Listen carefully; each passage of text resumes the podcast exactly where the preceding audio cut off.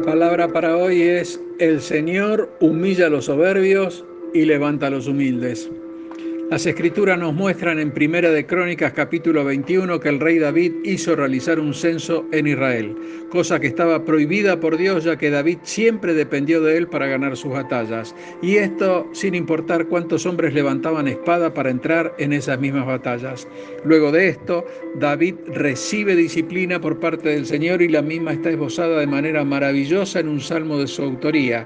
El mismo es el Salmo número 30, que tiene 12 versículos iremos viéndolos de manera desordenada, pero con la idea de entender las situaciones por las que pasó David luego de haber errado el camino por su desobediencia, o dicho de otra forma, por realizar el censo.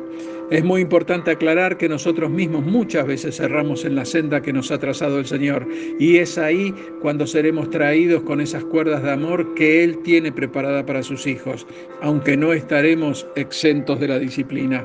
Bien, Comenzamos con el Salmo y lo hacemos con el versículo 6. David dice, en mi prosperidad dije yo, no seré jamás conmovido. Aquí David nota inmediatamente que no es en su prosperidad.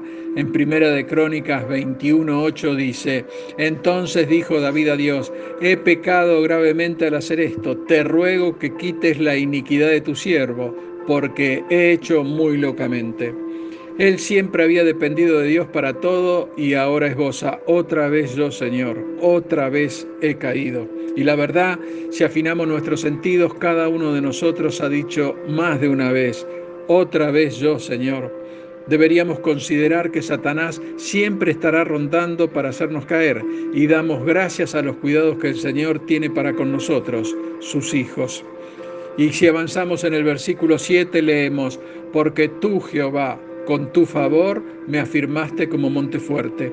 Escondiste tu rostro, fui turbado.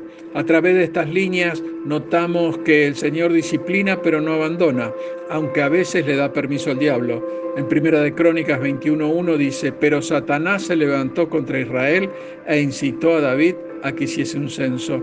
Y como consecuencia de alejarnos del sendero viene la disciplina. Hebreos 12:6 nos dice, porque el Señor al que ama disciplina y azota a todo el que recibe por hijo. Avanzando en el versículo 8 dice, a ti, oh Jehová, clamaré y al Señor suplicaré.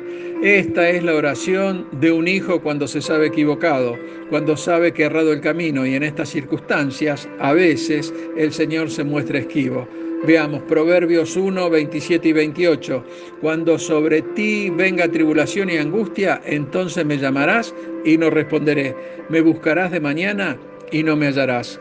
Y en el versículo 9 dice, ¿qué provecho hay en mi muerte cuando descienda a la sepultura? ¿Te alabará el polvo? ¿Anunciará tu verdad? David clamaba con todas sus fuerzas y decía, Señor, solo podré servirte si estoy vivo. ¿Qué sentido tiene que yo desaparezca de la faz de la tierra? ¿Cómo será conocida tu verdad? ¿Eh? Y si seguimos en el versículo 10 dice, Oye, oh Jehová, y ten misericordia de mí. Jehová, sé tú mi ayudador.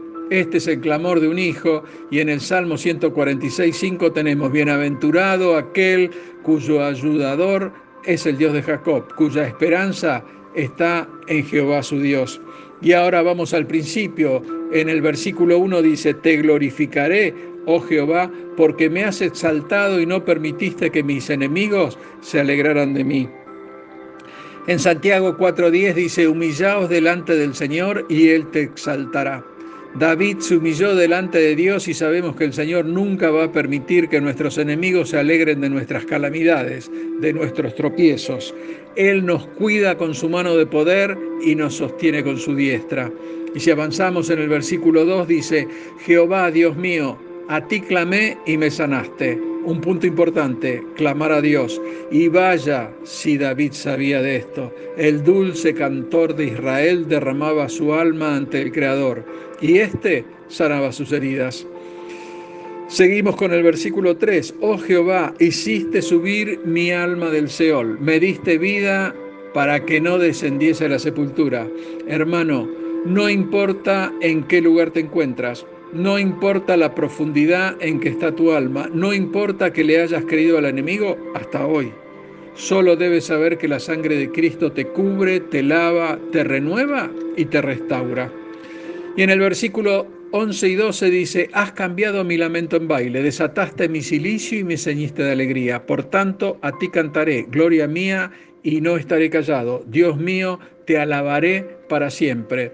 Dios tomó a David en su peor momento y lo sacó de su noche más oscura. Le dio vida y en su gran misericordia transformó su lamento en baile, su llanto en gozo, su tristeza en alegría.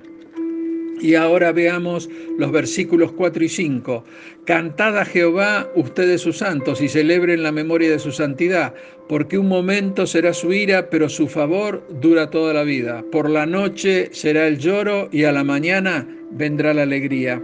Hermano, debes saber que cuando sos soberbio, cuando crees que todo lo realizás con tus propias fuerzas, cuando avanzás sin tener en cuenta a Dios, será ahí, ahí que la humillación tocará tu puerta. Pero vengo a decirte que la ira de Dios dura un momento, pero su favor dura para siempre, porque en Dios solo hay vida y los que confían en Él tendrán vida y vida en abundancia. Y si nos humillamos delante de Dios, seguro Él hará con nosotros lo mismo que hizo con David, que lo levantó, lo exaltó y lo enalteció delante de todos sus enemigos. Dios te bendice. Amén.